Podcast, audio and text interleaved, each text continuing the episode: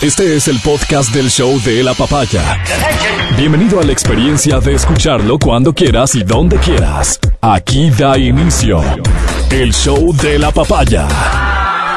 Que viva el Ecuador, que vivamos los ecuatorianos, que viva Quito, los de América, que viva la Plaza de la Independencia y que todos podamos vivir mejor. Este país que merece y que parecería que tiene las posibilidades de vivir mejor. Que sea un día muy bueno para todos ustedes, se los deseamos de corazón. Este es un día muy importante. Dejó de tener, digamos, tal vez la trascendencia en, en- en- en la fecha misma cuando dejaron de ocurrir cosas que antes del 10 de agosto ocurrían. Por ejemplo, la posesión de los presidentes antes era en 10 de agosto. Y eso le daba una connotación importante, ¿no? Y, y- y- y celebraciones y eventos que seguramente hoy también se van a dar. Además era día libre, pues. No importaba el día que de semana que cayera, era día libre. Entonces la gente celebraba por el país en casa. Hoy lo hacemos en el trabajo. Te doy la bienvenida al show de la papaya, el talk show número uno de la radio en donde estamos celebrando, primera pregunta para Matías Dávila. ¿Cuántos años desde el primer grito de independencia, Matías? Es bonita la pregunta que me haces, Es muy fundamental, Álvaro. Primero que todo, buenos días a todas las personas que nos escuchan, porque nos escuchan en todo el territorio. Ahora, gracias al Internet, llegamos a las regiones más alejadas del país, Álvaro. Me han reportado Galápagos, me dicen, no, yo les escucho Frankfurt, yo les escucho desde lugares que tú dices, pero ¿cómo nos escuchan desde aquí? Y un abrazo a esa gente ecuatoriana. ¿200 gente... cuántos? Tres. ¿Dónde? 213. 213, eso te iba a responder. Entonces, 213 años, ¿no? Un saludo grande a las personas. Eres muy recursivo. Oye, ¿a vos te llega de alguna manera esta fecha?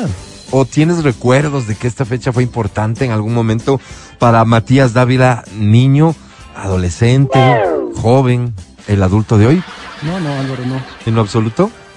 No, no. ¿No tienes ningún recuerdo? Es un recuerdo ¿Qué así. pasaba en las Pero sí escuelas y en los colegios este, eh, alrededor del 10 de agosto? Mom- Había que hacer minutos- trabajos. Minuto cívico especial. Esa en la semana mañana. había minutos cívicos, cosas importantes. O sea, Te no era una fecha que pasaba desapercibida. La No, no, no, cartelera no, no. cívica. No, pero. Ah, no, estábamos en yo no, vacaciones. yo no, porque yo estudiaba en En. Quito, claro, pero ¿viste? claro, está, sí. Pero Eh, hacían cartelera cívica que, Ya. claro, hacías este la ¿Qué te típica, hacía ¿no? Que papá? mandaban. Claro, pues tu pero, pero, pero Adri. Adri, este, durante toda la semana sucedían cosas alrededor de esta fecha.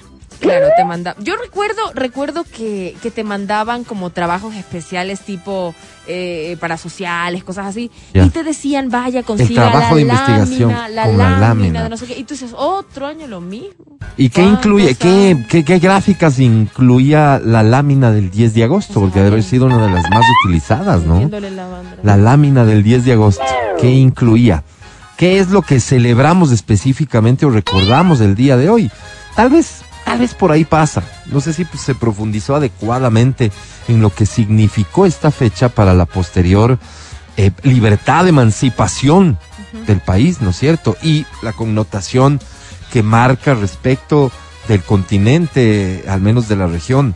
Así que eh, eh, por ahí creo que sí es importante, interesante entender qué habrá sucedido específicamente acá en Quito, en Ecuador, para que se considere este como el primer grito de independencia. ¿Qué sucedió?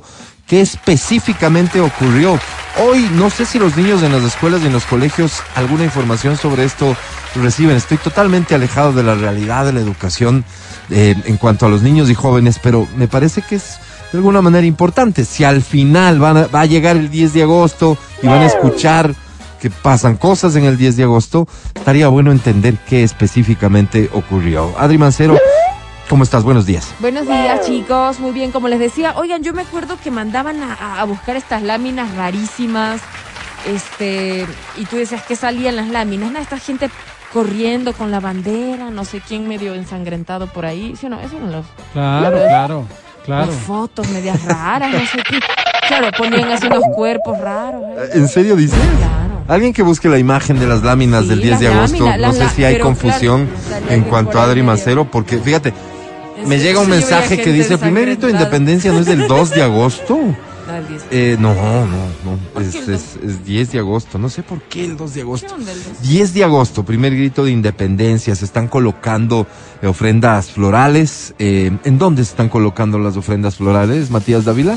Bueno, hemos visto, uy, sabes que ventajosamente tenemos una, una- un país rico en flores, ¿no? Es nuestro rubro de exportación más importante, luego el petróleo y camarón. ¿En dónde? En, en- en- no, en todo el país, en Cayambe, por ejemplo, hay una variedad de ¿dónde se flores. Las ofrendas, este, un poco Ay, estos gestos lugares, simbólicos, ¿no? ¿en dónde se realizan específicamente? Tantos lugares, ¿no? Que, que, es- que nos da simplemente júbilo. En el monumento. Júbilo. En la Júbilo, Plaza de la sí. Independencia, Además, por eso se llama así. Además, claro. Además, nada. Ah, y el monumento de los héroes de, Sí. del 10 de agosto. del 10 de agosto. Exactamente. ¿Quiénes están en ese monumento? Bueno, en este monumento hay próceres. Hay gente que, que, que se, que- que se la jugó. Lo que jo- los jóvenes dicen ahora, se la jugó, ¿eh? Héroes, gente que puso toda la carne en el asador, mi estimado Álvaro. ¿Cómo la carne? Eh, considerado lo que ocurrió hace cuántos eran, 213 Trece. años. Trece, ya. Considerado, como les decía, como un hito que marcara a esta ciudad como la luz de América. Es decir, eh, si, si vamos llegando a, a conceptos bien básicos, bien básicos, para que personas como Matías Dávila a sus 50 años puedan decir algo, si se topan con algún extranjero, por ejemplo, ¿no es cierto? Es como que aquí comenzó todo, comenzó, esta fue, este fue el primer gran gesto que después dio Cuando con una con cadena, algún español. sí, No, no. con una cadena de hechos. mejor al museo, ¿no? A ese de cera donde está todo. No, el museo de la explicadito. ciudad es impresionante, Ese te cuenta la historia desde claro. que éramos, no éramos nada. No éramos nada, es que Ah, es un recorrido. es un recorrido chévere. impresionante Claro. desde que dices, esto era desde el periodo paleolítico Sí. hasta los días de hoy. Y te hace un recorrido brutal y ahí Chévere, está la chévere. independencia y está todo el asunto. Muy Quito bonito. Luz de América. Y esto nuevamente nos remite a, a un hecho del que se reclama hace rato a la población de esta ciudad en cuanto a el carácter que históricamente ha tenido respecto de las cosas que, que busca como sociedad para su bienestar, para un bienestar común. Y se reclama, digo, porque de una u otra manera se atribuye, después de este historial, hablemos de la reciente historia de Quito a nivel político, de la ciudadanía respecto de la política, gente que salía a las calles, gente que votaba presidentes sin ningún problema. Nos hicieron creer que era la gente que salía a las calles la que votaban presidentes. Eso evidentemente nunca fue así. El- eh, eh, la manifestación popular, tal vez la más contundente. ¿Cuánta gente habrá reunido en las calles? Voy a decir cualquier cosa, ¿no? ¿10 mil? ¿15 mil personas? La manifestación más contundente. Sí. ¿Tú crees? ¿No crees Es que, que, más? es que en realidad, no sé, no, no, no sé, pero ponle el número que quieras, al final a eso voy. Pero- ¿50 mil? Exacto. Ya. no ¿Te gusta más 50 mil? ¿50 mil tenían la capacidad de representar la decisión de todo un país? ¿Quién podía sentarse a decir, ah, mira, el pueblo quiere que te vayas? O sea, la ciudadanía ya no quiere verte como presidente. Entonces te tienes que ir. Alguien tenía que llegar con esa idea. Y la verdad, la presencia de la gente en las calles, mero pretexto para que, tal vez con una crisis política que justificaba eh, eh, cualquier cosa, reclamos, cometimos errores graves. Por indignados que nos recordemos en los momentos en que, por ejemplo, se, se, dio el golpe de Estado, creo que así hay que llamarlos a esos hechos, de- con Bucaram, por ejemplo. Los quiteños vivíamos indignados, yo sí me acuerdo. Me acuerdo que vivíamos indignados porque esas formas de hacer política desde el poder para nosotros eran extrañas, ajenas. Para nosotros los quiteños. Guayaquil ya había sufrido con esa gente, entonces tal vez lo veían más natural. Pero para nosotros era inadmisible. Y se escuchaban ruidos, cosas como que, ah, el hijo estuvo en no sé qué, y que acostumbra a ir a discotecas y sale sin pagar la cuenta, y que va en un auto con, un- con un montón de vehículos en seguridad, y que se hablaba de corrupción, y que ya juntó su primer millón de dólares, y que hizo una fiesta para celebrar, y la chabacanería, y la grosería, porque recuerdo que fue suministro de energía a, a Pero sí. el que tuvo tal vez estos primeros gestos de maltrato, por ejemplo, a los periodistas, a la prensa. Que hablaba de que él quisiera tener la vida del periodista sentado tomando cafecito y escribiendo pendejadas, no sé si fue el término exacto que utilizó, en fin. A eso, evidentemente hubo un no grupo de personas que reaccionó. Esa no es la vida del periodista. Esa es mi vida. Reivindica esa vida. si no me equivoco, a quien se lo dijo así y, y tuvo una confrontación a Bernardo Abad. Bernardo Abad fue. Tuvo claro. una, eh, este, en su despacho. Y, y- y comenzamos a ver unos gestos que nos llamaron la atención. ¿No es cierto? Había denuncias de actos de corrupción. Y había una actitudes del poder desafiante ante la crítica y cosas así. No estábamos acostumbrados. Un grupo de personas salimos a las calles a protestar. No recuerdo exactamente los hechos uno tras otro, pero eso derivó en que Bucaram deje de ser presidente. La asamblea, el Congreso entonces se reunió y lo declaró incapacitado mental para ejercer la Qué presidencia. Qué locura, qué No locura también esa. O sea, no, no, no, no, no, no, no me cabe en la cabeza cómo pudimos permitir una cosa No, así. no, es que no solo permitimos, celebramos. Hablo por mí. Claro. Yo celebré O sea, que eso ¿cómo- pase. ¿Cómo permitimos como ecuatorianos que pase una cosa así? O sea, no hubo un informe psiquiátrico para, para corroborar lo La que estaba incapacidad. pasando, la incapacidad. Sí. Eso tenía que haber. Porque si le estás diciendo que el tipo no es mentalmente apto para. ¿dónde está el informe? Que acredite lo que estás diciendo. O sea, puedes decir cualquier otra cosa si quieres, que los actos de corrupción si eran comprobables, pero que no tiene la capacidad mental. ¿Dónde está el informe de un perito psiquiátrico que te dice que no? Y luego, el tema de Rosalía Arteaga. Rosalía Arteaga tenía que subir al poder. La Constitución decía, la Constitución decía, como hoy dice, que en ausencia del presidente, la vicepresidenta o vicepresidente asumen. Pero, pero el acto más brutal de machismo es mujer, pues. Es Cosa que no sé si habrá sido por ¿por ser mujer. fue? Honestamente ¿Cuál fue la creo que... imagina, a ver, ¿cuántas diputadas había en esa época? No, no, pero, pero ¿Qué yo no sé si- Pero Pero ¿cuál fue perdóname, la- no, pero perdóname, si, si Rosalía, digamos, ¿no? Este- Estoy diciendo cualquier cosa porque en serio yo no tengo muy presente esto, pero si Rosalía aceptaba, tenía los contactos, si Rosalía gozaba de la confianza de quienes estaban tomando decisiones en este momento, no sé si se hubiese dado un acto de esta naturaleza. Probablemente Rosalía, no por el hecho de ser mujer, sino por no merecer la confianza de quienes decidían quién debía quedarse, no se quedó. Claro, yo sí creo que Y nos inventamos esta figura de un presidente interino, ¿no? Claro, Que luego fue validado en las urnas, porque Como políticamente decimos hoy, todo mal. todo. Pero políticamente este país ha sido muy hábil también, pues porque esa gente, ¿no es cierto? Nosotros, esa gente que estuvo desde el apoyo, desde el consentimiento o desde las acciones, al final creo que todos tenemos un grado de responsabilidad. Este, eh, fuimos lúcidos en cuanto a decir, ok, esto hay que limpiarlo de alguna manera y que la gente decida. Y esto se fue, acuérdate, a un plebiscito, consulta popular, lo que sea, y terminó como que protegido por la decisión popular el hecho de que Fabián Alarcón continúe y termine periodo como presidente de la República. Curiosísimo caso, porque Fabián Alarcón había llegado al Congreso Nacional como el único representante de su partido, el único, y que tenía cercanía con el gobierno de Bucaram. Y que llegado el momento, imagínate, con siendo un solo voto, termina siendo el designado para por el Congreso para reemplazar a- y, y ¿Te, ocupar te el, acuerdas que le decían el el, cargo. cinturita? ¿Te acuerdas? Por eso estoy dice- haciendo alusión a que él tenía buena relación, pues. Claro, era un lobista. Una habilidad impresionante, como lo quieras ver. Uso el ejemplo de. Y nunca De más Bucaram. de él. eh, no, yo personalmente no. Yo más personalmente no. Uso el ejemplo de Bucaram. O puedes ponerme el que quieras, ¿no? Ponme el de Lucio. Terminator. Lucio Gutiérrez. Otro. Ponme el de Yamil Maguat. Y probablemente cada ciudadano pudiera decir, ah, con este sí, no, es que tocaba. Con, con este tal vez nos equivocamos, ¿no? Pero nos una- equivocamos cosa- claro. en una- todos los, Una cosa que los tú casos. dices, una cosa que tú dices y que se puede corroborar desde, desde otro lado, ¿no? Es el hecho de que cuando tú estás dentro, parece que es de Quito entero el que está movilizado ahí, porque las calles son tan angostitas y encuentras gente por todas partes que dice nos levantamos todos, fue una cosa de locos. Y como yo contaba alguna ocasión, tuve la oportunidad de, bueno, ya fui a votar a Lucio Gutiérrez. O sea, Tenía en agenda, ¿no? Como votar a Lucio Gutiérrez hasta las tres y media porque después tenía una reunión. Entonces bajé a la Marín a coger un bus pensando que, no, ¿y ¿cómo? ¿Qué hacía en Amarín? Por si acaso intentemos, ¿no? Porque como todo Quito estaba en el centro. ¿Quién va a estar en Amarín? En Amarín no pasaba absolutamente nada. Nada, nada. La Marín estaba completamente normal, no pasaba nada. Entonces, esos dos cuadras de abajo, ¿no? De toda la revuelta que había. Entonces bajé, cogí un bus y fui a mi reunión, imagínate.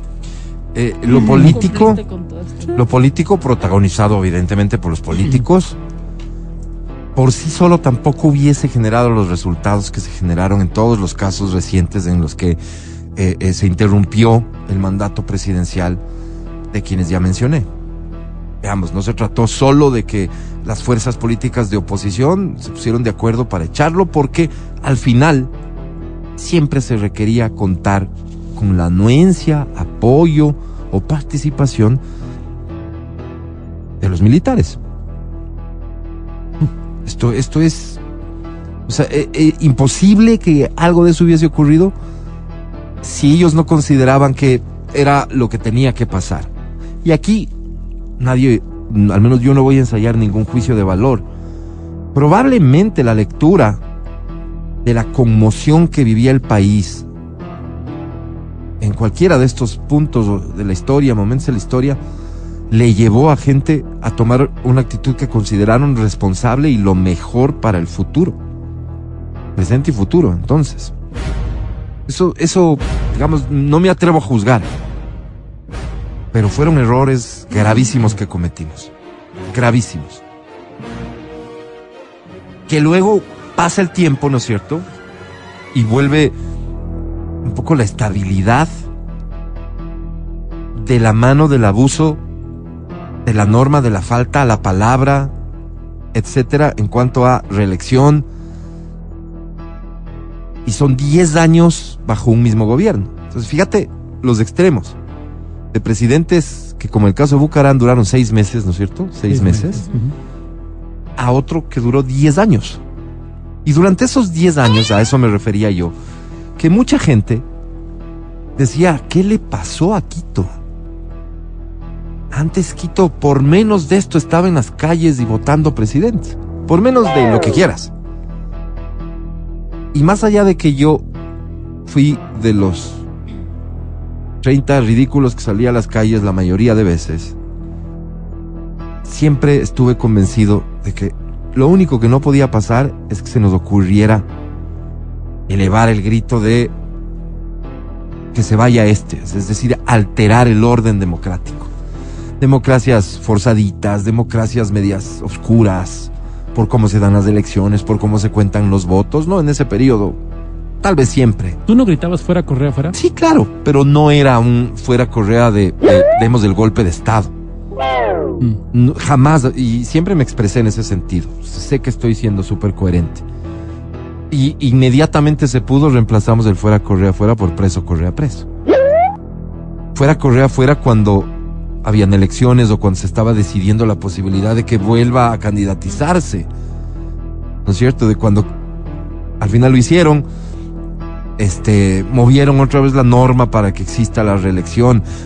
La interpretación de eso no es reelección en el 2013, si no me equivoco. Y esto era interesante porque el tipo resulta electo en el 2006. Luego viene la constituyente, ¿no es cierto? Y vienen elecciones, pues. ¿Ok? Pero para candidatizarse en el 2013 dice, no, es que esta no... Esta no es, no sería segunda reelección porque me parece que estaba aprobada solo una reelección. Ujú. No, no, porque es que cambiamos la constitución, entonces solo cuenta la de después de la constituyente. Todas estas cosas que de una u otra manera hacen los políticos, en términos generales, por, por manejar de mejor manera el momento político, etcétera. Yo honestamente, y a eso quería llegar, eh, el día de hoy, cuando la historia nos dice que estamos recordando a los próceres, que estamos recordando a los que dieron, a los que tomaron las primeras acciones específicas para que lleguemos al final a, la independencia, a la libertad, como quieras interpretar eso, em, yo sí me siento orgulloso de una ciudadanía que acepte las consecuencias de las decisiones que se adoptan. Por supuesto que nuestra constitución hoy establece mecanismos, por ejemplo, por los cuales a través de la misma decisión en urnas, una persona que está ejerciendo un cargo público tenga que dejar de hacerlo. La revocatoria del mandato. Es decir, solo con más democracia. Imperfecta, con mucho por corregir, y que probablemente la mayoría de sus imperfecciones nacen del manejo que se hace de las herramientas que nos da la democracia, pero estoy convencido de la democracia. Si este criterio se hubiese manejado e impuesto en el momento en el que surgen las grandes revoluciones, no existirían tal vez grandes revoluciones. Donde un grupo de personas comienza a hacer cosas que no están contempladas en la norma y que imponen otras cosas y obliga a cambiar la norma. Yo hoy respecto y, y por eso es que citaba citaba que no ahora, sino desde antes. Debemos respetar lo que en las urnas se decide. Debemos respetar. Debemos ser celosos con el cuidado de nuestra democracia. Debemos exigir que los, las instituciones que deben velar por nuestra democracia cumplan su trabajo en función de eso y no de intereses de nadie. Pero la tarea está, a veces parece tan compleja. La disputa entre políticos por controlar las instituciones. Porque saben que a partir de eso cualquier interpretación a su beneficio se podrá dar. Yo creo que en este país tenemos el derecho, pero también la obligación de vivir bajo lo que la norma establece. Yo estoy convencido de eso y lo digo cada vez que puedo. Cada vez que puedo. Si hay alguna autoridad que no está cumpliendo sus funciones, hay procedimientos para que esa autoridad deje de ser tal. Pero qué bueno que en este país nos olvidamos de que supuestamente 10, 15, 50 mil personas en la calle representan a todo un pueblo y porque esa manifestación se da, hay autoridades que tienen que tomar decisiones contrarias a lo que establece la ley y la constitución. No, no, no, solo nos ha hecho mucho daño. ¿Qué hubiera pasado si Bucaram terminaba su periodo? No, no sé. ¿Qué hubiera pasado si Lucio terminaba el suyo? No lo sé. Chimaguá Si terminaba. Maguaz pues, sea, terminaba el suyo. Precisamente a de eso. ¿Qué habría pasado con este país? Pero eso fue lo que decidió la gente en las urnas. En su momento. Y por eso es que además muchos de estos políticos se pueden llenar la boca tiempo después diciendo, como hoy lo dice Jorge Yunda en su discurso de, no sé si fue ya inscripción de candidatura o formalización de la alianza, lo que sea, si me hubiesen permitido terminar mi periodo. Les queda ese discurso a su favor, pues de decir, ah, pero no me puedes eva- evaluar porque a mí no me dejaron terminar. Lo puede decir Lucio, lo puede decir Bucaram. Y cuando Bucaram dice que dieron un golpe de Estado, dimos un golpe de Estado. Forzamos las cosas de una manera absurda. Igualito en todos los casos. Más llamativo en unos casos que en otros, pero igualito en todos. Esos errores como sociedad. Ojalá que no volvamos a cometer nunca. Y que por el contrario entendamos la responsabilidad de nosotros los ciudadanos al momento en el que decidimos votar por alguien. 941. Te saludo, Vero. ¿Cómo estás vos? Pues muy bien, muchísimas gracias. Yo, como siempre, encantada de estar con todos ustedes, la verdad. Responde esta pregunta. Vero. Mira, mira, el público, ¿no? Buenos días, una consulta. ¿Por qué son tan sesgados y parcializados? ¿En qué sentido? Porque es que para mí esta es una óptica de vida. No sé si es que para el señor. Si quieres este, desarrollar un poco Sí, más tu, sí. tu, tu, tu pregunta para que Sí, podamos sí, me responderte. gustaría saber qué es lo que está realmente citando. Sí. Capaz que es para el Mati la pregunta. No lo sé. No lo sé, la verdad. ¿Qué querías cada uno decir, de Vero? nosotros tenemos nuestras Oye, propias el 10 de opiniones. agosto antes era un día mucho más especial.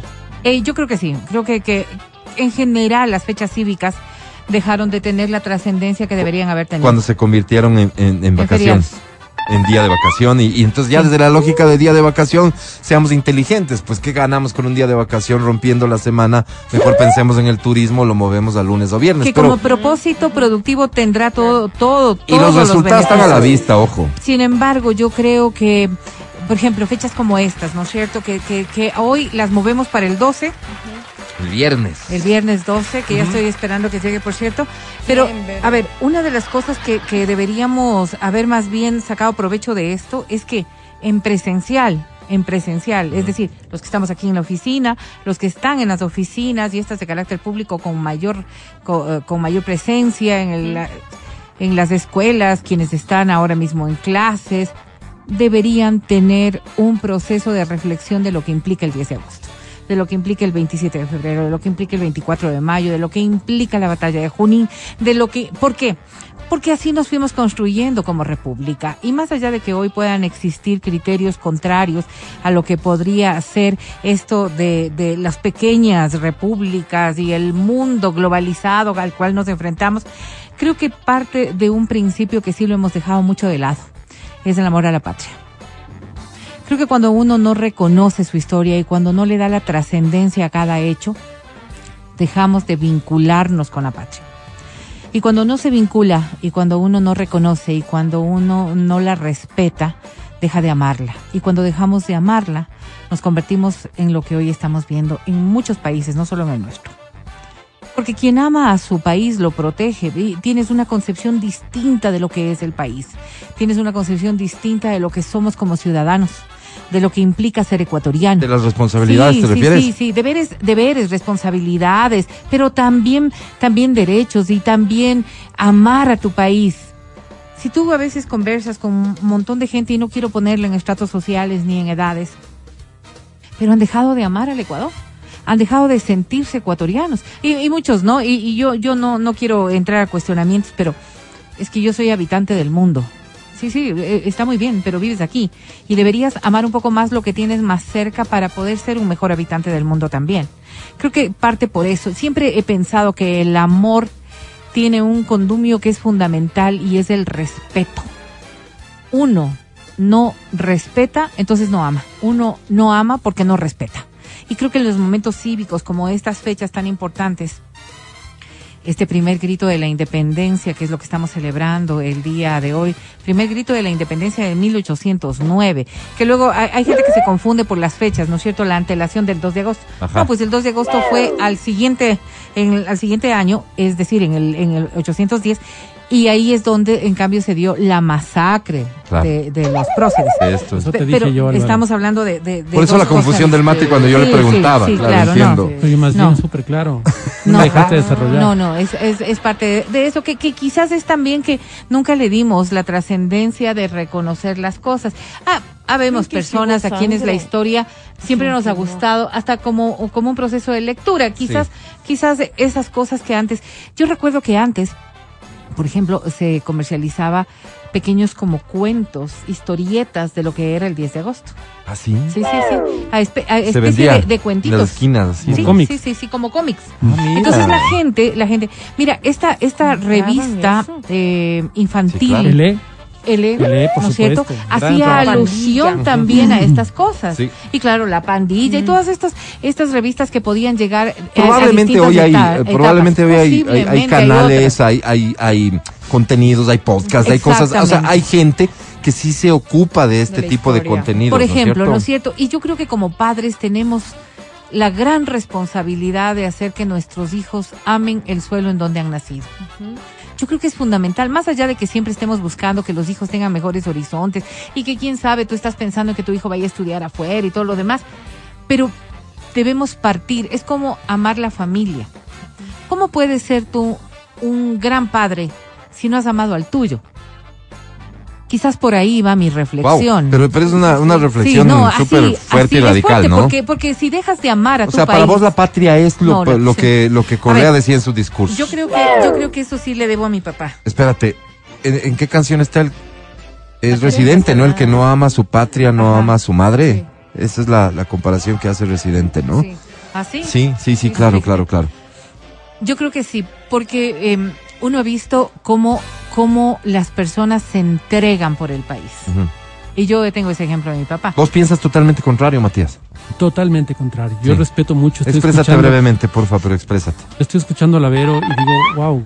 Y respeto profundamente lo que ella piensa porque el, pe- el pensar de ella, el sentir de ella, es el sentir de muchísimas personas que tengo en mi entorno. Yo soy un anarquista que al ser un anarquista no reconozco, o sea, no, para mí ser ecuatoriano es, es no cualquier cosa, no.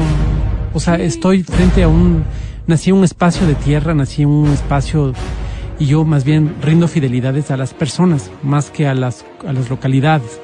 Entonces yo creo que, que más bien le he hecho un flaco favor a la humanidad esta fidelidad hacia espacios, hacia banderas, hacia himnos, cuando deberíamos tener una fidelidad profunda hacia nos- nuestros, eh, hacia nuestros pares, porque veo, por ejemplo, un aumento a nivel mundial, un aumento de la, la pobreza de una forma brutal y digo, oye, si el enfoque nuestro fuera hacia estas personas, las cosas fueran diferentes.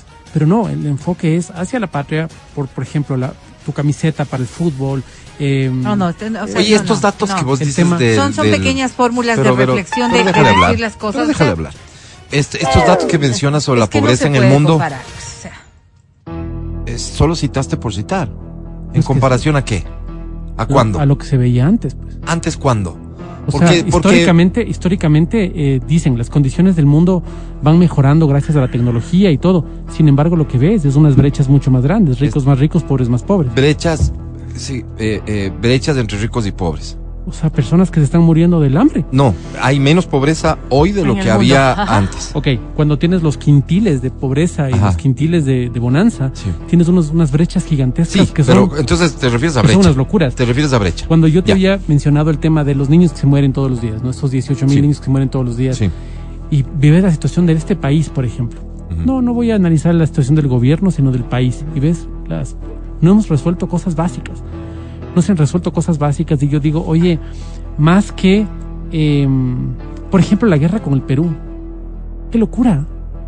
¡Qué locura! Es una locura. Matarse entre hermanos es una locura. Es solamente una locura. Claro, claro, la guerra es la guerra. Absolutamente. Entonces, cuando yo veo este tipo de cosas... O sea, tú- Lo que tú- está pasando en Ucrania Me y encanta Rusia, lo que dices, Mati. clarísimo ejemplo. Porque vos ves como un problema de esto de amar el territorio, Pero no creo que va por para, ahí. mí no es Como- un, para mí no es un problema. Para mí es innecesario. pero O sea, como no- causa de incluso los conflictos bélicos que han costado Sí, para mí es tantas vidas. necesario, porque en este momento yo creo que hay que evolucionar y para mí es un, Sí. un- para mí es una, una forma de ver, ¿no? Yo creo que hay que evolucionar.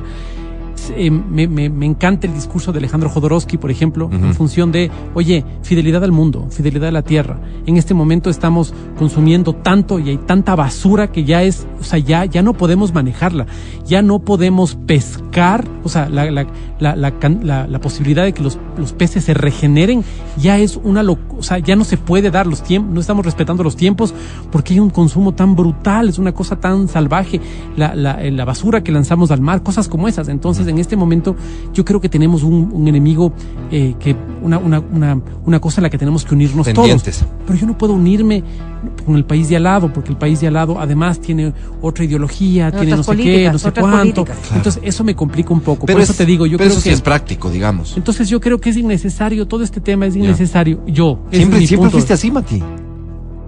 Eh, no, verás, sí, No. sí, sí creí en Paquisha y en estas cosas Sí, cuando era niño. ¿Qué, qué fue, qué fue lo que rompió? ¿Qué fue lo que rompió?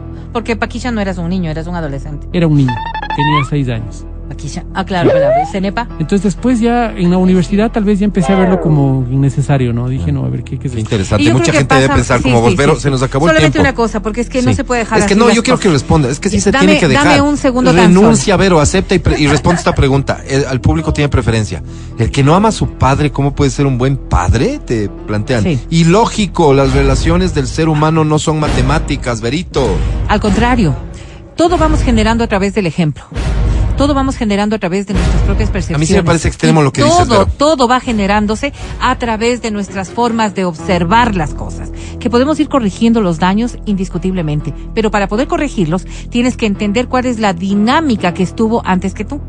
Si, por ejemplo, yo digo, un buen padre, un buen padre. Hay gente que puede tener un excelente padre que tuvo un montón de complicaciones y un montón de cosas como para poder, como para poder ejercer como padre.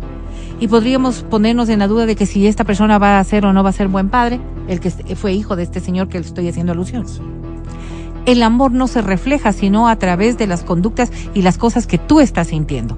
Si ese ser humano fue un buen padre contigo, tú tendrás ese ejemplo para poder serlo. Hay personas que en cambio, hay personas que en cambio han sufrido demasiado con las ausencias de los padres que no han estado allí.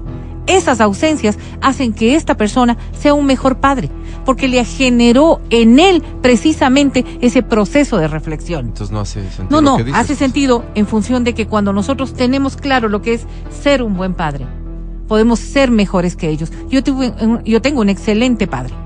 La suerte y la bendición de Dios ha hecho que sea una excelente madre, o sea, en la relación, obvio, hombre-mujer. Pues yo creo, creo desde mi adentro, que nosotros vamos generando las cosas a través del ejemplo. Por eso digo, quien tiene un buen padre será Sí, no, un es que no fue lo que dijiste. Dijiste Dije, el que el no que ama. ama, el el que que no ama a su padre no puede ser buen padre. Eso dijiste. El que no ama a su padre no puede ser buen padre. Y como hijos no tenemos obligaciones. Pero, pero, y pero- como hijos, es que es así. o pero sea, no te las- limita, no, pues. no, no, a ver, no te limita, pero es que eso es lo que, mm, lo que más demuestra, pues. Si tú, si tú, si tú, ponte a pensar cómo eres como hijo. ¿Verdad? pones a pensar Estás en cuáles- respondiendo las, Las cosas. múltiples razones por las cuales tal vez no amas a tu padre otras- y eso son nada tiene que ver. circunstancias. Pero estás por eso. Estas son otras circunstancias, otras circunstancias. O sea, to- todo en la vida puede tener matices, todo en la vida puede tener cosas Pero buenas. es que no parece que tiene matices malas. cuando te expresas como te expresas. En la, generalidad te dice, entonces. Es ilógico. En la generalidad Las relaciones entonces. del ser humano no son matemáticas, tienes razón. Sí, no son matemáticas, pero el ejemplo viene a ser una, una de las cosas que más forma. Y siempre estamos hablando precisamente de aquello. Esa parte Solamente quiero decir algo. Sí, Berito. Yo, yo concuerdo con el Mati en que hay cosas en las que el mundo tiene que tomar decisiones. La pobreza es sin duda una de las deudas más grandes que tenemos. La desnutrición es una de las cosas más grandes que tenemos, Mati. Pero, por ejemplo, para mí, desde mi punto de vista muy personal, la mayor causa de corrupción de los países como los nuestros es habernos desligado de ese concepto de lo que es el ciudadano, es decir, del amor a la patria. Si tuviéramos un poquito más de ese reconocimiento y de ese, de, de esa, de ese amor hacia lo que es el país, porque claro, el país no es solamente el territorio, pues Mati, estamos hablando de la ciudadanía, de los ecuatorianos y de lo que viene. Esto se puso heavy, Vero, porque el amor a la patria este que vos reclamas Ajá. tiene límites. En función de... Ejemplo, te toca a vos o le toca a uno de los tuyos ir a la guerra Ajá. para defender la patria. ¿Estarías de acuerdo? Si es que corresponde, sí, como lo hemos hecho. Y te voy a poner el ejemplo. Fíjate tú. Yo no, yo, yo en mi vida permitiría que uno de los míos vaya a, a- a poner en riesgo A ver, su y sin vida a defender la Y patria. sin Por embargo, nosotros no hicimos lo propio. Por ejemplo, en la cobertura de los hechos de guerra. ¿Cuántas personas fueron, no a- a- en función de, de soldados a defender a la patria, fueron en función de lo que corresponde a mi área, por ejemplo, a las coberturas para poder hacerlo? Las personas, las personas que trabajaban aquí para recolectar las cosas y poder mandarlas. Mm. O sea, todo tiene sus matices, Sí, pero- todo pero- tiene sus sí, sí, sí, formas de poder mira, expresarlo. por ejemplo, yo Solamente en lo que estás diciendo de la guerra. Por ejemplo, yo escucho el himno aquel de Por Dios juro sagrada bandera, en el aire, en el mar y en la tierra, defenderte en aurizo una guerra, defenderte hasta airoso morir. Yo no voy a morir por ti, te lo digo clarito, Ecuador, no voy a morir por ti. Si eso es motivo de que me expulses, expúlsame, no voy a morir por ti. No reconozco a la bandera como sagrada y no podría jurar por Dios defenderte si no creo. ¿A quién defiendo? A una persona que, que es humillada en la calle, a Bueno, una persona con está bien. ¿Y mi dar la vida por eso? con- Eso está muy bien. Pero no es por, parte- pero no por no, el es que concepto estás- patria. es que Puede no, ser una no, ese- interpretación sí, porque el concepto patria visto así como la bandera sí, sí. y no, cosas. No, tiene lógica. Tal vez eh, eh, tu concepto de patria es mucho más profundo. Claro, no, no tiene lógica. Porque no estás estamos hablando de la gente. Porque, Porque no también, estamos hablando de eso. Y me pues, parece súper interesante también esta discusión, ¿no? ¿Qué es patria? Que sería motivo para un análisis súper grande. No, no. Y Sí. poder llegar a un acuerdo. A ver, esto Pero es no patria, somos todos, no somos todos patria. O sea, por eso yo decía el hecho de la corrupción, por ejemplo. No somos todos patria, porque el que robe uno no es que perjudica a diez, Mira, pues, mira el peso, perjudica Vero, a todos. mira el peso que va a tener el criterio de cualquier persona formada en las Fuerzas Armadas o lo que sea. El momento de ir a defender su patria, justamente decir, voy a defender para que mis hijos tengan donde para que los el resto de vivir y desarrollar. No, no, pero pensando en este concepto de familia que yo te, decía, para que mis hijos, o sea, es, es, es interpretaciones. A mí, si a mí me preguntan, además, acuérdate vos cómo era el tema este del reclutamiento obligatorio, el acuartelamiento, ¿no es cierto? O sea, mamás un- que escondían a sus hijos. Y no es que iban a la guerra, Claro. Escondían a sus hijos. Oye, tuve la oportunidad de hacer una entrevista a una persona que había estado en el CENEPA. Entonces le hago la entrevista y me comienza a conversar y me dice, bueno, a Dios gracias, todo, esta, la vida me ha ido bien, Dios ha sido bueno con nosotros, mira mis hijas, Dios les protege, Dios, Dios, Dios, Dios, Dios, Dios. Entonces escuchaba a Dios recurrentemente en la entrevista y le digo, perdón, ¿mataste personas en la guerra? ¿Sí? A eso íbamos. O sea, me bajé del helicóptero y me y dije, ¿qué hago aquí? Porque me confu- O sea, dice, es tan brutal el toparse con la guerra. Claro. ¿Qué estoy haciendo aquí? Vaya y mate cuanto peruano encuentre. O sea, eso es lo que usted tiene que hacer. ¿Mataste gente? Sí. No entiendo. No, no, no, no te hace clic el tema de un Dios de amor, al Dios que citas todo el tiempo y decir, mira, Dios no, no te quiere. No me atrevería tampoco Y- a cuestionar a los sabes- soldados, ¿no? y sabes- y sabes no, no me dice? atrevería. ¿Y sabes qué me Ni al policía. No, No, me- hice hecho, me nada, no hice nada en contra de Dios. Ese era el enemigo. Entonces ahí dije, no, con mayor razón no me debo a esto. Muchísimas gracias. A Para ver, mí pero no es te voy a poner el otro, el otro ejemplo. A ver, Entra a tu casa, ¿no es cierto? El, a matar. El, el X de enemigo. ya. El supuesto enemigo. Entra a tu casa a robarte, coge a tu hijo, le mete una pistola en la cabeza y tú tienes la posibilidad de dispararle al hombre para evitar que mate a tu hijo. ¿Qué haces? Disparo al hombre. Ya, eso es todo. Esa es la interpretación Esa es la del soldado, pues, Nada Mati. más. Ese me está robando. No, Pero no, no, la no, El otro se está metiendo en una favor. línea O sea, por favor, en una Mati, línea imaginaria. Las concesiones no tiene que ver por aquello. No, dejó de ser imaginario el momento en que el territorio Es lo concibes como parte tuya. No, no, Es una no, línea imaginaria. no, Yo no, tuve la oportunidad no. de estar en Coangos y ver desde lejos hay un mirador muy bonito y se ve los hitos, que Sí. son unos pedazos de piedra gigantes. claro. No estamos Dices, "Este lito y este defendiendo, otro". no estamos Es defendiendo un pedazo de exactamente tierra. lo pues. mismo, de un lado que de otro. No, es que no. exactamente igual. Fíjate Claro. lo que Ahora, ocurre, lo que ocurre en los Estados Unidos con el nosotros 911. Avalamos en este vienen- momento la línea, eso es diferente. A ver, cuando vienen los a los Estados Unidos en el 911, Sí. los talibanes y hacen lo que hacen. ¿Qué están defendiendo? ¿Un edificio? ¿Qué están defendiendo? ¿Una línea? No, pues madre, Mati, cuando estamos hablando de guerras, Dime, estamos hablando de otras circunstancias. Y yo no puedo, yo, yo respeto tu forma de ver, pero no puedo pensar que alguien que tenga tanto amor por sus hijos no pueda tener ese mismo amor por el resto. Cuando a alguien le duele claro. tanto, tanto la pobreza, no pueda tener en claro que hay un montón de circunstancias que se ven afectadas precisamente por las invasiones, por las guerras y por todo lo que tiene que ver. Entonces no, no estamos defendiendo un hito. pues. Yo no defiendo el puente de Rumichaca. No, pues estoy defendiendo mi territorio de los narcos que están al otro lado. De la Estoy defendiendo, Vero. estoy Sea- defendiendo. Sea nacional o. No, no, pero a ver, es que es que las la leyes se manejan. estás defendiendo. pues. Las leyes se manejan en función de los estados. Lo que para mí, ¿no es cierto? Es delincuencia, quizás para otro estado no lo es, pues si te daba el, el caso del 911. Gracias, muchachos. Entonces las cosas no Qué son buena así plática, les agradezco mucho, como siempre, Vero, por, por, por tu pasión y tus argumentos, Mati. Cómo no, por la valentía de exponer las tonterías que piensas. Gracias. Eh, aquí comienza el show de la papaya. Buenos días con todos. El podcast del show de la papaya. Con Matías, Verónica, Adriana y Álvaro. Ya está, Mati. En algún momento de tu etapa de adolescencia, antes de que te llegue este, este que decía el punto de quiebre, la Vero, Despertar. cuando llegó, eh, eh, ah, sí reconocías a la patria como algo importante. Sí, claro, Álvaro. Izquierdoso Pero- pero- como ha sido pero- toda tu vida. ¿Hay alguna canción? Una cosa, Álvaro, No, espérate no, una cosa. ¿hay alguna- Estaba yo en un motel, Álvaro. en mis primeros encuentros. Espérate, quiero que me digas, respondas y luego me cuentes. Ya, ya, dale. ¿Hay alguna canción que, que recuerdes vos que te hacía sentir patria? Sí, sí, sí. ¿Cuál? ¿Cuál? La compañera cigarra canta con una astilla en la garganta. ¿Cómo se llama? El Pueblo Nuevo, es la, la compañera cigarra. Ponemos Pueblo es Nuevo cigarra. para comenzar el programa. eh, Diego, busca, por favor. Álvaro, estaba yo en, en un motel. Sí. Tratando de amar, entendiendo cómo es esto de ¿Qué amar. edad? ¿Qué edad? Jovencito, Vero. ¿Pero qué Jovencito? ¿Qué edad? 20 tal vez. Es jovencito 20. Pero, Un bueno, niño, un cada niño. uno, cada un uno. niño, un niño. claro. Entonces Pero si resulta tuviste que actividades de los 13. ¿Cómo Ya los está. 20 los jovencitos? suena, 20. suena en este momento. ¿Es el esta la canción? cigarra. Esta es la canción. Suena el himno nacional de la República. Dejo de tener actividad y me paro. Qué horrible. Y la chica me dice, ¿es en serio? Sí. Sí, porque yo siempre me he parado frente al himno nacional. Y aquí estoy parado. Es ridículo lo que estás haciendo. Puede ser ridículo para vos, para mí no. Para mí es el amor a mi patria. Imagina. Qué increíble. Claro, claro. ¿Quién te dañó? Un tipo de extremos ha sido vos. No, no, tampoco vas a decir que eso estaba bien, pues. No, ¿quién le Es un dañó? tipo de extremos del Mati, es ¿Quién le eso, es dañó? eso, es básicamente eso. Déjame escuchar la canción que el Mati le hacía ¿Por qué no sentir amor por su país. Vero, ¿cuál es la canción que vos recuerdas?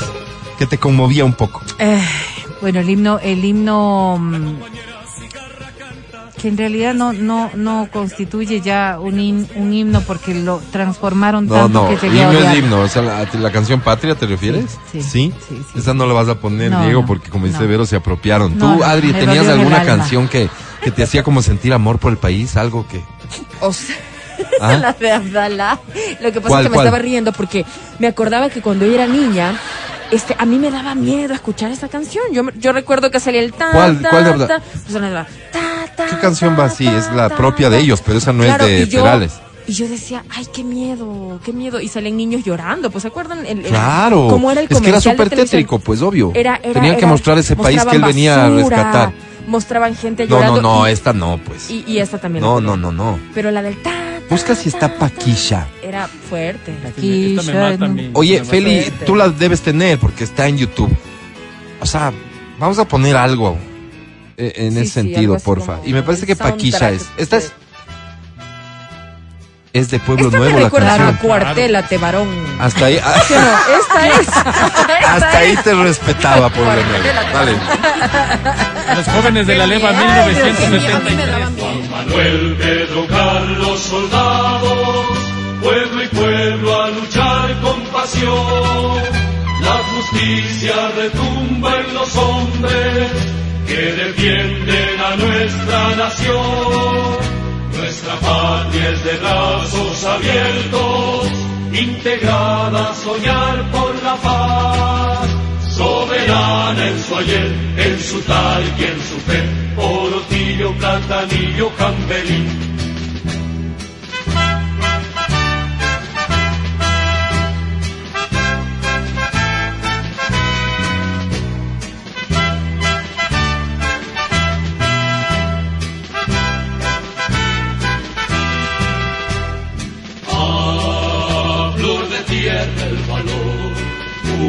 Uniforme empapado en amor y la conciencia de miles de hermanos para guardar su calor. Y la conciencia de miles de hermanos para guardar su calor. Maquilla, historia, leyenda, heroica razón. Maquilla, historia, leyenda, de puños en alto, heroica razón. Nuestros muertos caen tan temprano, nuestra sangre cae tan temprano. Nuestro ser indivisible, nuestra unión es nuestra verdad. Paquilla es ya un hombre en la historia de dignidad que nunca morirá. Paquilla es ya un hombre en la historia de dignidad que nunca morirá. Y para ser justos nada más, no con ninguno de nuestros criterios, sino con los de las personas que nos escuchan, mil y mil gracias a las familias de las personas que en algún momento de la historia de este país, por defender a este país, Entregaron su vida. entregaron su vida. Mil gracias y nuestra total solidaridad. Vamos a un corte y ya volvemos. Estás escuchando el podcast del show de la papaya de Exa FM. Este es el show de la papaya y lo que habíamos anunciado. La verdad es que es un honor para nosotros recibir a un artista que además un extraordinario ser humano, una superestrella de la música, con nosotros en la cabina totalmente en vivo. Américo, un aplauso por favor. Bienvenido, bienvenido. Américo, bienvenido señor. Un gusto, un gusto, muy- una alegría tremenda el poder estar aquí con ustedes. Muchísimas gracias por el recibimiento. Eh, feliz, feliz de estar en EXA, feliz de traer noticias, noticias musicales y de poder, poder volver a, a, mm, no solo a las actividades de los viajes, los shows, los conciertos, Pues sino sí. que también a esto tan importante que es eh, el poder promocionar, el poder volver a la radio, el tener el contacto más, más directo, ¿no? Sí, señor, todas estas actividades que se vieron afectadas por la pandemia, Así que es. ustedes los artistas se dieron modos de alguna manera, los medios nos dimos modos para encontrar la forma de no estar del todo ausentes, pero nada como la presencia física, como el hecho de tenerte de nueva cuenta aquí en el Ecuador, un país que te quiere mucho, Américo, me imagino que estás consciente de eso. Sí, así es. Eh, la verdad es que recibo, reci- recibo el cariño de, de- de la gente eh, donde quiera que voy. Eh, tenía, tenía ganas de, de- de volver a sentirlo por, por esta separación de tanto tiempo, pero me he dado cuenta que está ahí intacto y, y es más, creo que la gente es más, más receptiva aún, más dispuesta a, a recibir música, a, a ir a los conciertos. El fin de semana estuve ahí en, en buena fe en Quevedo. Más de 20.000 personas. Increíble. una- un fiestón tremendo.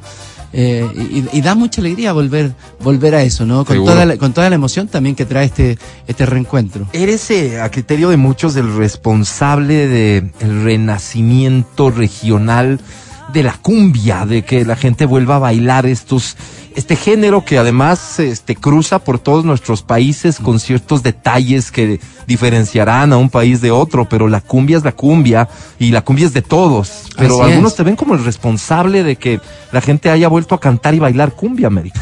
Mira, te, te agradezco muchísimo. Yo siento que hay muchos artistas aportando. Hoy principalmente la cumbia está viviendo un gran, gran momento. eh, cuando vemos, eh, por ejemplo, todo lo grande que está haciendo Los Ángeles Azules. Claro, para, claro, para mí son la claro. orquesta Hermosísimo, sí. de, de cumbia la más grande del planeta, sin duda. ¿Y, te gustaría, por cierto, hacer una fusión con ellos, cantar con ellos? te- tenemos una, una canción, 20 ¿Cuál es? Rosa, vamos por los 70 millones de views. Imagínate, ahorita la buscamos y la vamos a Sí, escuchar. claro, sí. Hicimos, acabamos de hacer hace muy poquito la gira por toda Latinoamérica con Los Ángeles Azules, donde Paraguay, Colombia, de hecho termino en Bogotá, hicimos Chile, primera vez que iba a Los Ángeles a- Azules a Chile, estuvimos en Bolivia, en Santa Cruz, Cochabamba, hicimos cinco Luna Park en Argentina, Sí. sold out, fue una, Nos una locura. encantado tenerlos acá. Exacto. Solo, solo falta Ecuador. Yo creo que ya, ya pronto se viene. Ojalá que sí. Claro, seguro que sí. Y me voy con ellos ahora entre octubre y parte de noviembre a hacer 16 conciertos también en Estados Unidos, todos en arenas. Eh, la verdad, el- lo que está pasando con la cumbia es tremendo. El fin de semana antes pasado estuvo en Chile viernes y sábado Sebastián Yatra con gran éxito dando sus conciertos y ambos días presentó a, a- a modo de, de gratitud, de cariño, tuvo un gesto muy lindo que fue cantar el Te vas, ¿no? Homenajeando esta canción, homenajeándome también y acercándose con el público, público chileno a través de la cumbia. Eh, Camilo también gana el, el pasado Grammy como canción del año con Vida de Ricos, que es una cumbia. Así es. Entonces, eh, no- Oye, no- y lo que está pasando, por ejemplo, con nuevas generaciones en Argentina.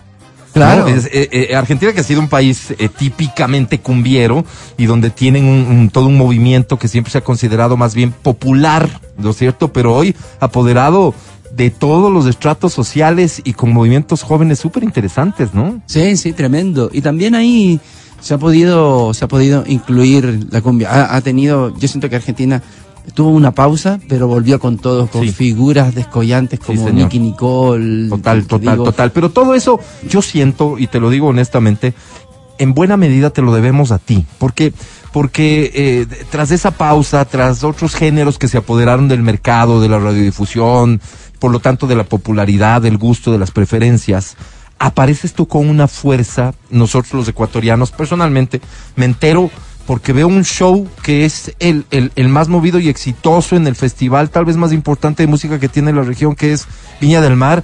Y digo, ¿y quién es ese señor, por Dios? Y, y- y es una cosa de locos. En serio, creo que tienes mucho que ver con lo que ahora mismo está pasando con la cumbia. Felicitaciones por eso, América. Muchas, además, muchas además gracias. tiene, tiene un involucramiento con todas las generaciones que quizás es de las cosas que pasaba, que no pasaba antes.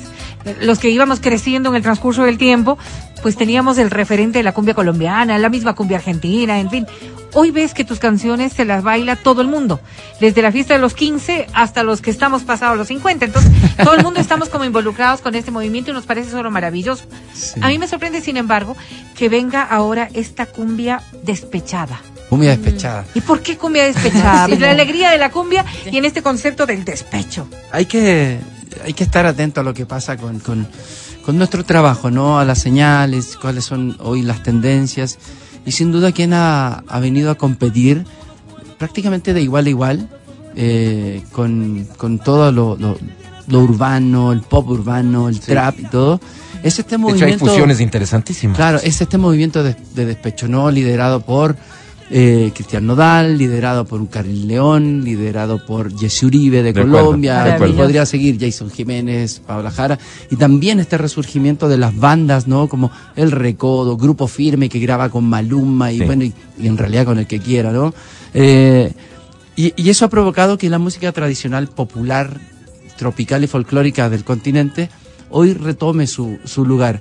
Y yo desde la cumbia, por supuesto, rescatar es- este movimiento de lo que está pasando y, volver, volver a, estar vigente, a estar en contacto con la gente a través de la música. Y justamente ahí nace eh, Cumbia Despechada. Es el nombre de mi próximo disco, que ya muy pronto voy a presentarlo. Además, eh, se llama Cumbia Despechada porque tiene mucho estrés este disco, ¿no? Tiene- por todo lo que nos ha tocado vivir. Oye, hay tiene- cuatro palabras que veo que definen de alguna manera esto. Daño, desamor, despecho, dolor. Dios mío, sí soy. ¿Y ¿Quién- quién, no quién pasa no? por eso? Claro. ¿Y quién no pasa por eso? Conf- sí. Confirmo, ¿no? Claro, levante la mano, aquí sí claro. cabe. El primer sencillo entonces es, el- eh, es, es la culpa o ya han venido. No, este, este ya el- es el cuarto sencillo, por eso que ya estamos, vamos, eh, en el- en- cuando hagamos la presentación del quinto sencillo, paralelamente ya vamos a, a compartir el disco, porque hoy los discos, al no ser físico, sino digital, ya viene a ser un regalo, ¿no? Desde el segundo Sí, que señor. uno pone ahí, dice, está mi Sí, disco, señor. Ya la gente lo puede descargar, lo puede escuchar y... Ah, y, y esta canción de la culpa, digo, de la autoría de Jesse Uribe, Jesse Uribe. que es un artistazo también y que tiene, que tiene tanta, tanta emotividad en las letras, debe ser una canción que nos va a poner a qué? ¿A sufrir de verdad a o qué? sufrir. ahí, a- Porque es que a- el concepto de la culpa viene con un montón de cosas. Sí. ¿Qué hiciste?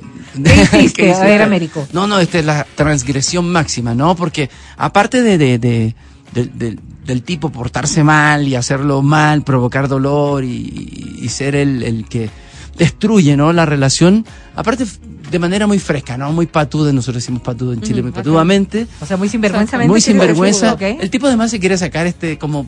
Que, que mal me siento por provocar tanto dolor y, y ojalá que la Ay, culpa sí, fuera tuya, no. ¿no? Ah, ok. Ya sé Wow. que- Qué eso es- mal. eh, es más, si me permiten, el- el- el- A ver, escuchen, escuchen. Mira, el estribillo dice, quisiera que no olvides que algún día yo te quise y que no me recuerdes por el daño que te hice. Se me volvió rutina que en la mente me destruya.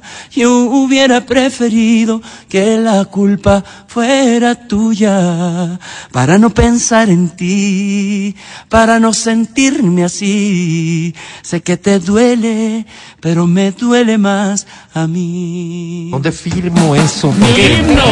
me representa, me Lo- lo- Lo, peor representa. de todo es que el himno, sinvergüenza este que te hace lo que te hace, viene y te canta una cosa así. y a vos te te toca, y a vos te toca no, sino ¿no? decirle, ¿Qué no te preocupes. Te derrites de amor, sí, lo que tú Claro, digas. claro, Qué claro. horror, qué Oye, todo eres, eres una estratega. Eso te iba a decir. Tú no eres un, Qué un cantante, eres un estratega. ¡Wow! Claro, claro. No, no, un, un campeón ahí.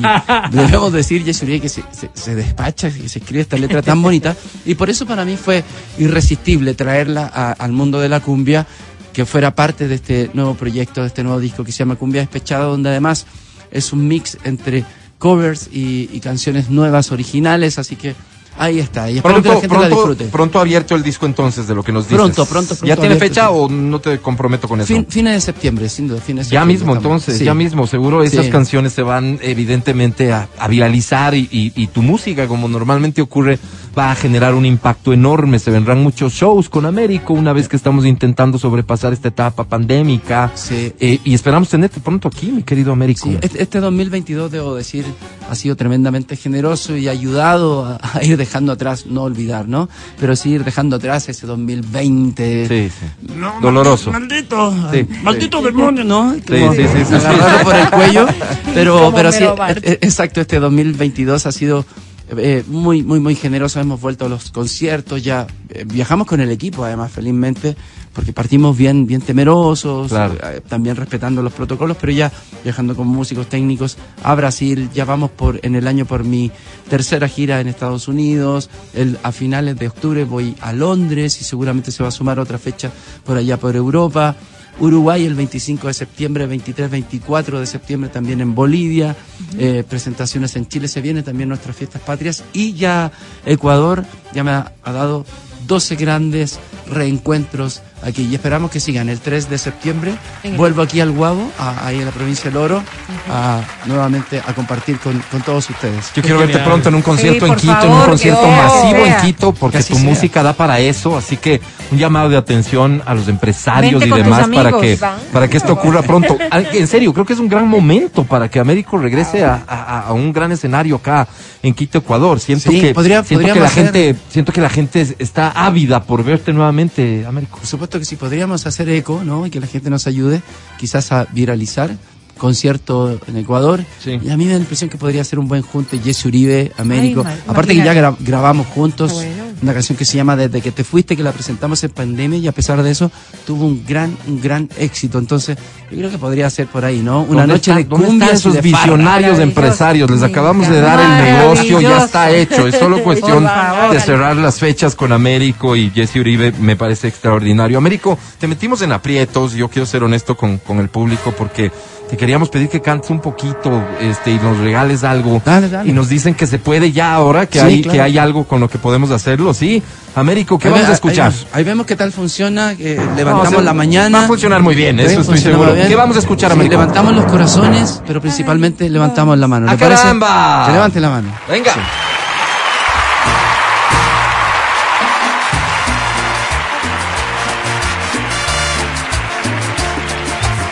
en vivo, ¿ah? desde EXA. Y que suene. ¿Le subimos a la música, maestro? ¿Sí? Eso es. Dice. ¿Quién no lloró como me sucede a mí? Amar como amé y te olvidan. ¿A quién no le pasó que lo dejaron de querer por otro amor, por otra piel? ¿Quién no aprendió a llorar? A ver, a quien no le ha pasado, me ayudan. Que levante la mano, el que lloró un adiós. Que levante la mano, el que sufrió por amor. Que levante la mano, el que lloró un adiós.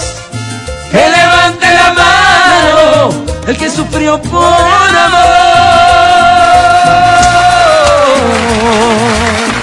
Eso es, señora, señor. Deje de hacer lo que está haciendo y póngase a bailar. Levante la mano, enamórese. Disfrute y sienta con EXA. Soy Américo en vivo. Y dice así. Ay, que sabe aquel que nunca amó lo triste de una decepción, sufrir por un amor, enamorado más que nunca, pero en la piel equivocada. ¿Y quién no aprendió a llorar? A ver, a quien no le ha pasado, que levante la mano, el que lloró un adiós. Que levante la mano, el que sufrió por amor. Que levante la mano, el que lloró un adiós. El que lloró por amor. Seguimos ahí. Y las palmas arriba. Me ayudan ustedes con las palmas arriba. Eso es. En vivo. Que levante la mano el que lloró un adiós. Que levante la mano el que sufrió por amor. Que levante la mano el que lloró un adiós. Que levante la mano el que sufrió por amor. Y me levanto. Me pongo de pie para hacer este. Que levante la Brutal,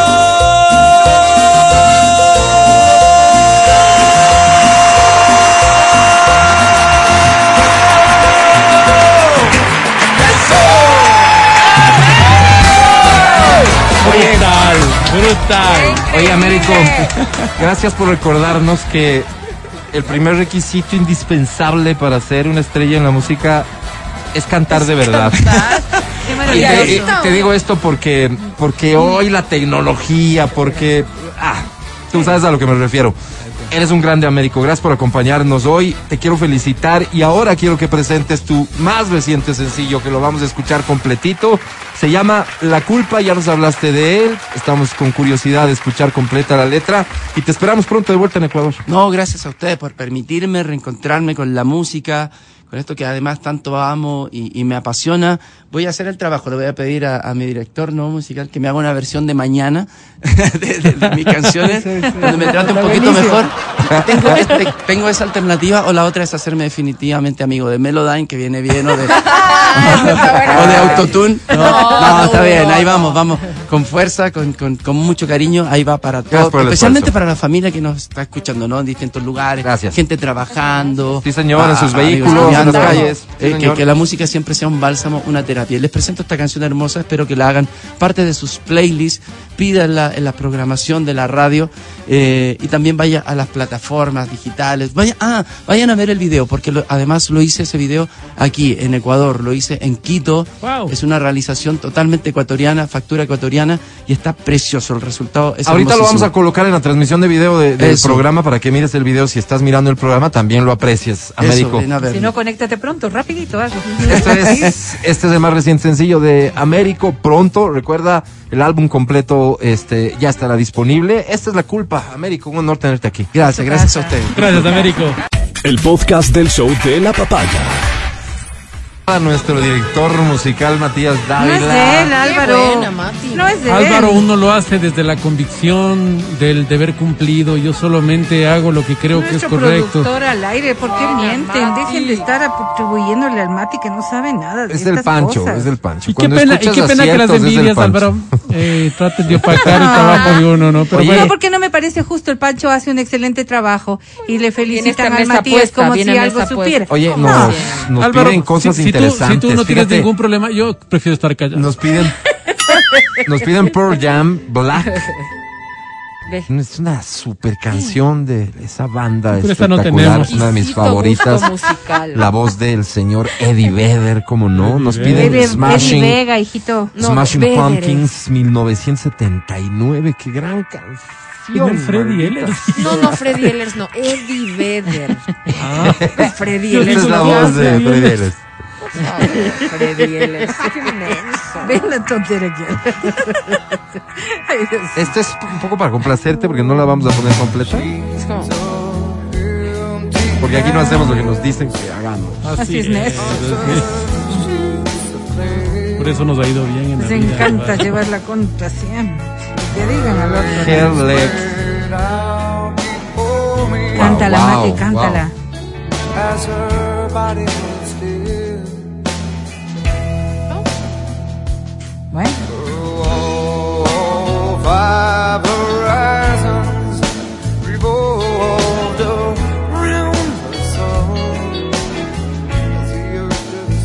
Es que, qué pena, pero vamos a llegar al coro porque.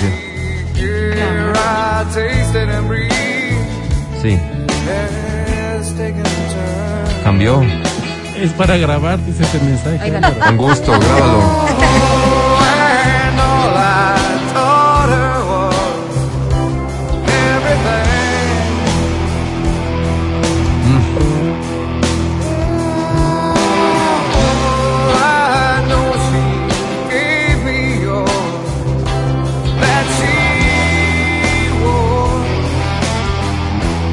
Recuerdos, ¿no? ay, qué lindo. ¿De qué te acuerdas? Recuerdo que dejé prendida la hornilla, pero Yo también Ya estaba voy a llamar a mi dudando. casa. Yo Dejan también oír estaba la dudando. canción, por favor. Wow, qué canción. Gracias por la sugerencia. Sí, espectacular canción. Y la gente se entusiasma porque dice. ¿Qué eh, gente él que mandó Álvaro? No, Nadie no, más no. conoce esta. Freddy y el señor que mandó, nadie más. Eddie Hay Vedder, otra. no. Y hay otra persona que dice, por ejemplo, en esa línea, ¿qué tal Stone Temple Pilots? Sí, lindo sería, pero estamos en otro tema, gracias. no, se embalan, ¿no? No les da la confianza, ¿Cómo se- cómo- les da la cómo mano No. Álvaro, es que tenemos este momento un segmento de apuestas. Y se ponen ahorita creativos. Pide uno, quieren todos. Pero por Dios, qué clase de trato a nuestros Medio le pone una... El, el servicio al cliente show de la papaya es algo en lo que debemos mejorar un Sí. poquito. Brutal. Llama a cabina.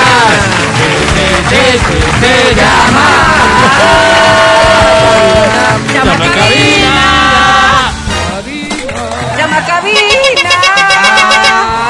2523-291-2559-555. Has de llamar para llevarte los siguientes eh, tiquetes ¿Qué? a conciertos. ¿Tiquetes? Tiquetes para el concierto de Juan Luis Guerra. Wow, wow, wow, wow! tiquetes para el concierto de Danny Ocean. No. Tiquetes para el concierto de Mar Anthony. ¡Wow, Álvaro! Gracias. Tiquetes para el concierto de Sebastián Yatra. ¡Oh! Cortesía de Sedal. Tiquetes para el concierto de Wisin y Yandel. Báilala, báilala. Gracias, Sedal. Gracias, Edal.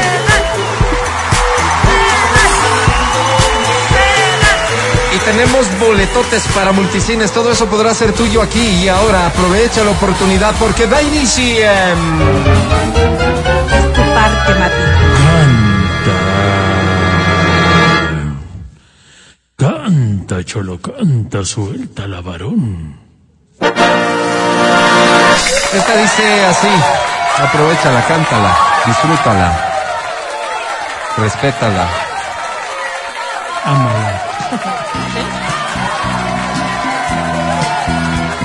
Ay, Esta canción se llama Esta canción. cobardía. Te la dedico. a mí. No se dan cuenta que cuando la miro, por no tratarme me guardo un suspiro, que mi amor callado se enciende por verla, que tiene la vida para poseerla. No se da ni cuenta que brillan mis ojos, que tiemblo a su lado y hasta me sonrojo, que es mi motivo, que hay amor despierta, que ella es mi delirio y no se da cuenta. ¿Cómo dice? Esta cobardía de mi amor por ella.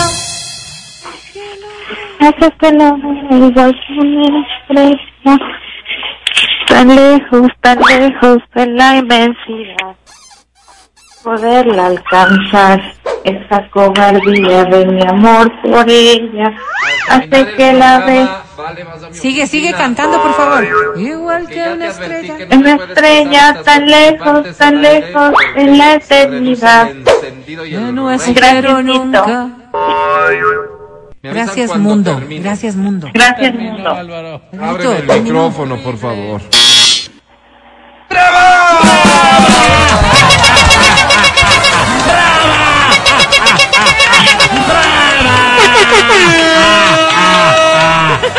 Bravísimo, bravísimo, bravísimo. ¿Cómo te llamas? Me llamo Catherine Valaret, Caterín Wow, un placer recibirte aquí. ¿Cuántos años tienes? 29.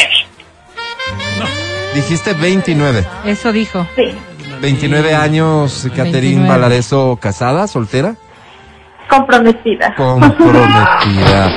Eh, eh, eh, ¿Me estás diciendo lo del compromiso porque ya hay fecha? Sí, ¿O ¿Qué fecha en es? noviembre en mi casa. Ah, noviembre, bonito mes. Desde ya, desde ya, que seas muy feliz, que el ¿Con quién te matrimonio dure no menos de un año. No, no, que dure, que dure toda tu Esperemos que vida. dure eternamente. Qué lindo. Ay. Discúlpame, ¿con quién? ¿Con quién? ¿Con quién te vas a Él se casar? llama Pablo. Ah, qué bruto. Eh, una, una cosa, Caterín, em, digamos, tú y Pablo ya han, eh, caramba, ¿cómo te lo digo? Ya han eh, empezado eh, ciertos acercamientos, O sea, digamos. tú y Pablo y tú y Pablo ya. y ya. Obvio, pues. Claro, claro ¿Cuánto- que sí. perdón, perdón, porque claro, ¿cuánto tiempo tienes con Pablo? Ocho años ya. Ah, o sea, has venido pecando, digamos, en la fornicación, has pasado ocho años. Ey, ey, ey, ey, ey, O sea, ey. sí me cuestiono, desde los ¿verdad? 21 le conoces a Pablo. no tienen por qué cuestionarse y nada, solamente metiches. has estado con Pablo desde los 21, Catherine. Sí, hijo de Pablo. Qué lindo, qué Se lindo, te, te, ha hecho largo, Catherine. Te felicito. Catherine, querida, ¿qué premio quieres? ¿Largo qué? Para. No, la entrada. Te presento a la academia. entrada. Academia. Catherine, se casa en noviembre. Cierro, cierro la puerta al amor. Cierro los brazos a la ternura, cierro la boca a los comentarios y, y cierro las piernas por si acaso. Tú cantas hermoso. Sí, yo, Vera. Sí, yo.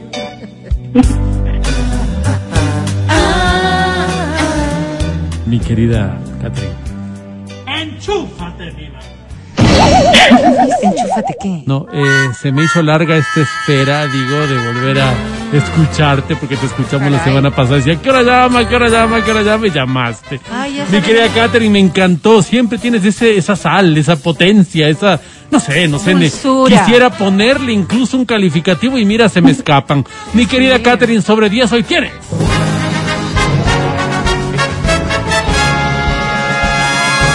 ¡One! Oh, Eso sí es muy doloroso. Qué pena, Álvaro. caramba, sí, es una pena, pero tenemos más canciones y te animo a que Qué bueno, participes. Diosito. Hagan silencio, porque esta hay que escucharlo de principio a fin, dice así.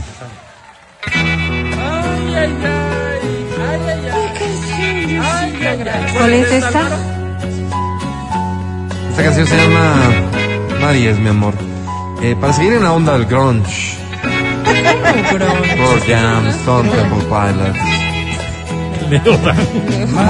es mi amor, solo con ella vivo la felicidad. Yo sé que nunca nadie más podría amar, porque la quiero de verdad. Por eso, Mari, por favor, dame tu mano y continuemos siempre así. Sí, Después de todo que no sé, puedo pedir. sí, sí. Soy feliz, muy feliz. Si un día me faltas tú, Sí, que Dios me ayude a morir. Que no volveré a ser en esta vida. Feliz. Sin ti, Mari, viviendo por ti. Mari es mi amor.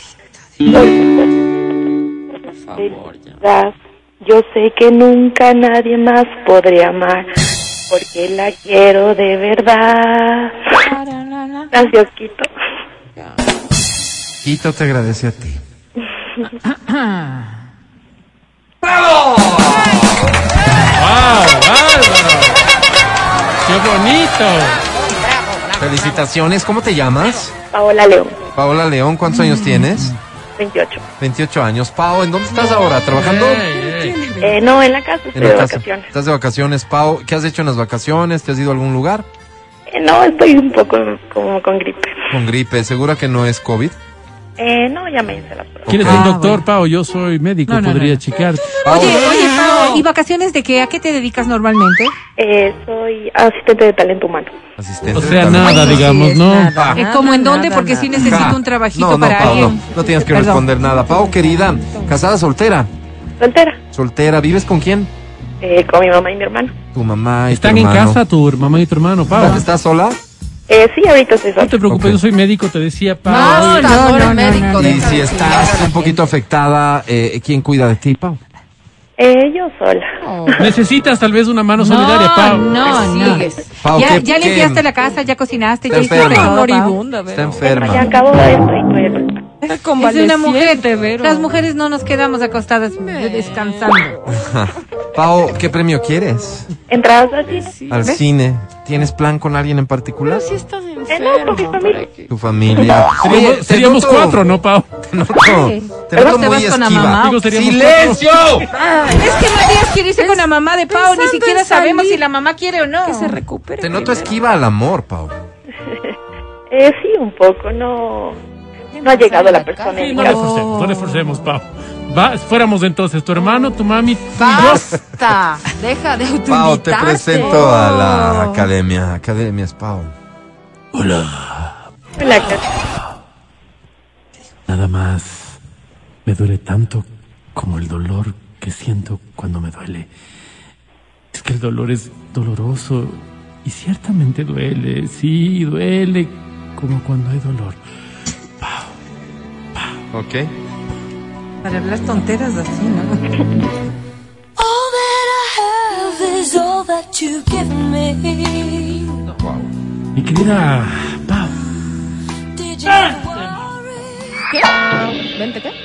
Digo, vuelve pronto, Pau, nos encanta tenerte en este programa. Ah, ya. Lastimosamente nosotros tenemos una regla muy clara con relación a las personas enfermas. eh, como se les oye tan mal, porque realmente tu canto se ha oído tan mal, Ya. eh, somos muy estrictos con eso. Mil disculpas, Pau, muy talento humano podrás ser, pero aquí somos muy estrictos. En cambio, sobre 10 tienes Pau.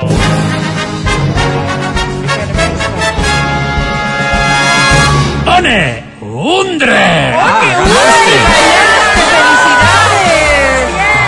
¡Qué bonito! Gracias a los participantes y gracias a Sedal. Hoy no se llevaron el boleto para Wisin y Yandel. Me lo quedo yo. Ya volvemos. Alvarito. Escucha el show de la papaya cuando quieras y donde quieras. Busca XFM Ecuador en Spotify. Síguenos y habilita las notificaciones. Vuelve a escuchar este programa en todas partes. En Spotify, XFM Ecuador. Información que no está en las portadas de los diarios. Noticias que son descartadas. Descartadas. Porque no venden. Historias que pasan de largo y sin dejar huella. La papaya te las presenta en 5, 4, 3, 2. Hazme flores del trasero. ¡Oh, por Dios! Maracaibo, hazme flores del trasero. Que lo que menos pienses en sentarme. Fue lo que dijo maravillada Rosario Carpio, la dueña de la quinta El Paradero de Lucho. Carpio se refería a poner tantas flores en su patio trasero que sea imposible sentarse. Ella quiere que los visitantes caminen y se maravillen con el color y el aroma de las flores. Busca que su comedor se convierta en un invernadero donde sea agradable desayunar rodeado de flores. El patio que es conocido como El Trasero, porque hay tres más en la quinta, es una de las joyas turísticas de Venezuela. El informe completo, por cierto, nos lo trae nuestro corresponsal, Matías Dávila.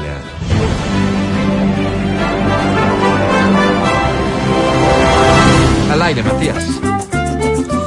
Hazme flores el trasero, le dijo Carmito Osorio a Walter Pico. Walter es un pintor experto en murales de la naturaleza, así que ni tonta ni perezosa Carmita le dijo que le haga flores del trasero, refiriéndose al muro que divide su casa de la ferretería cristiana Romanos 11:27. El muro trasero días después quedó para foto.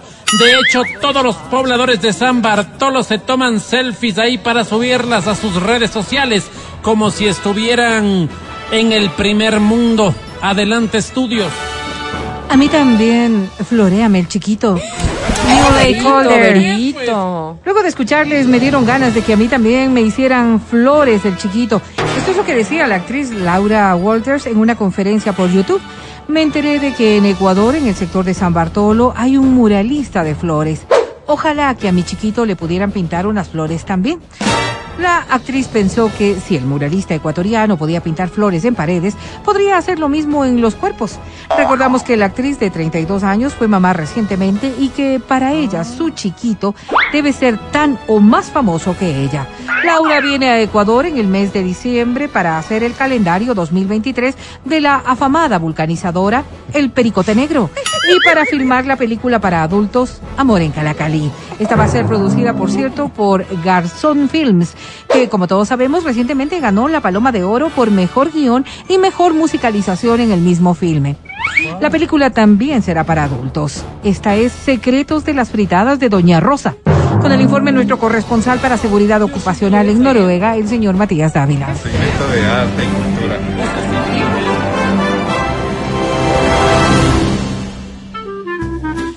Sentí que me hicieron flores del chiquito. Dios Dijo todavía tembloroso Olgerback en Cotocollao. Y es que él parqueó su carrito en las calles licenciado Álvaro Rosario y Matías Alberto Esquina sin saber que por ahí dan la vuelta a los Marín Cotocollao, una zona llena de ventas ambulantes que cada día hace más complicada la circulación. De hecho, la línea 21 de la cooperativa le pasó casi raspando el carrito de vaca, quien solo cerró los ojos esperando lo peor. Algo habrá que hacer, le decimos a la gente de la ANT que solo asoma para cobrar las multas. Adelante, estudios. Estoy loca por darte, chiquito. Molicumbe. Estoy loca por darte el chiquito y que hagas lo que te dé la gana con él. Esta frase, en lo sencilla y corta que es, guarda un enorme significado para quienes se consideran madres. Una mujer quiso darle su chiquito a su pareja y olvidarse de su manutención, de su cuidado, de su amor. Lo que esta mujer quería era deshacerse de su hijo chiquito Motumbo y se lo pensaba dejar al padre para que lo críe. ¿Cómo puede haber madres tan desalmadas? Yo les pregunto, compañeros, ¿cuántos de ustedes le darían el chiquito a sus parejas? Claro está, los que todavía tengan hijos chiquitos, como es mi caso. Yo por lo menos, nunca.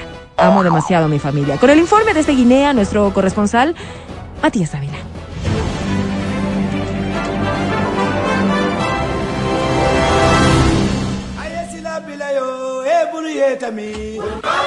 Estoy dispuesta a darte el chiquito, fue la frase que elevó los ánimos entre Carlos Leme y Soraya Puertas.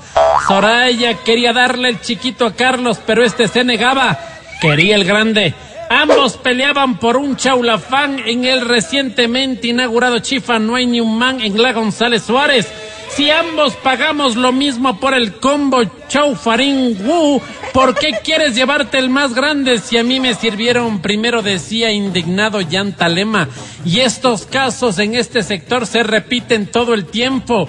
Por eso este noticiero se pregunta, señor Lazo, ¿hasta cuándo estos sectores estarán desprovistos de una autoridad que defienda a los consumidores? Les dejamos pensando porque finalmente nuestra audiencia será la que saque sus propias conclusiones. Para 92.5 reportó esta, esta, esta, su voz amiga, Matías Dávila. Gracias a Matías Dávila y a todo el equipo del periodismo libre del show de la papaya. 11.47. Pertinentemente este programa decide retirarse del aire. En Por el beneficio, no, en beneficio de la audiencia, pero sobre todo de quienes están al pendiente de escuchar Reconexión en Exa con Edwin Ernesto Terán, que ya viene, por cierto. Gracias, muchachos. Gracias, Vale. Gracias, Pancho. Gracias a Feli en Democracia TV. Hoy para mí es un día especial. Hoy saldré por la noche. Matías Dávila, que estés bien. Hasta mañana. Amigo querido, muchísimas gracias. Disfruten este feriado, amigos. Les mando un abrazo caluroso desde aquí, desde esta estación amiga, desde esta estación hermana. Hasta luego. Adri Mancero, que estés muy bien. Hasta mañana. Que tengan un increíble miércoles. Los quiero muchísimo. Chao. Verónica Rosero, que estés bien. Hasta mañana. Mañana que volvemos después de las 9 en el show de la papaya. Feliz tarde, coman rico. Ele, trabajen completo, pues, dice una persona que nos escucha. Hasta las 11.50 trabajamos, luego viene este reconexión. A veces nos pasamos, es más. Entonces, hoy estamos siendo prudentes y estamos siendo responsables. Yo soy Álvaro Rosero, el más humilde de sus servidores. Hasta mañana, chao, bye.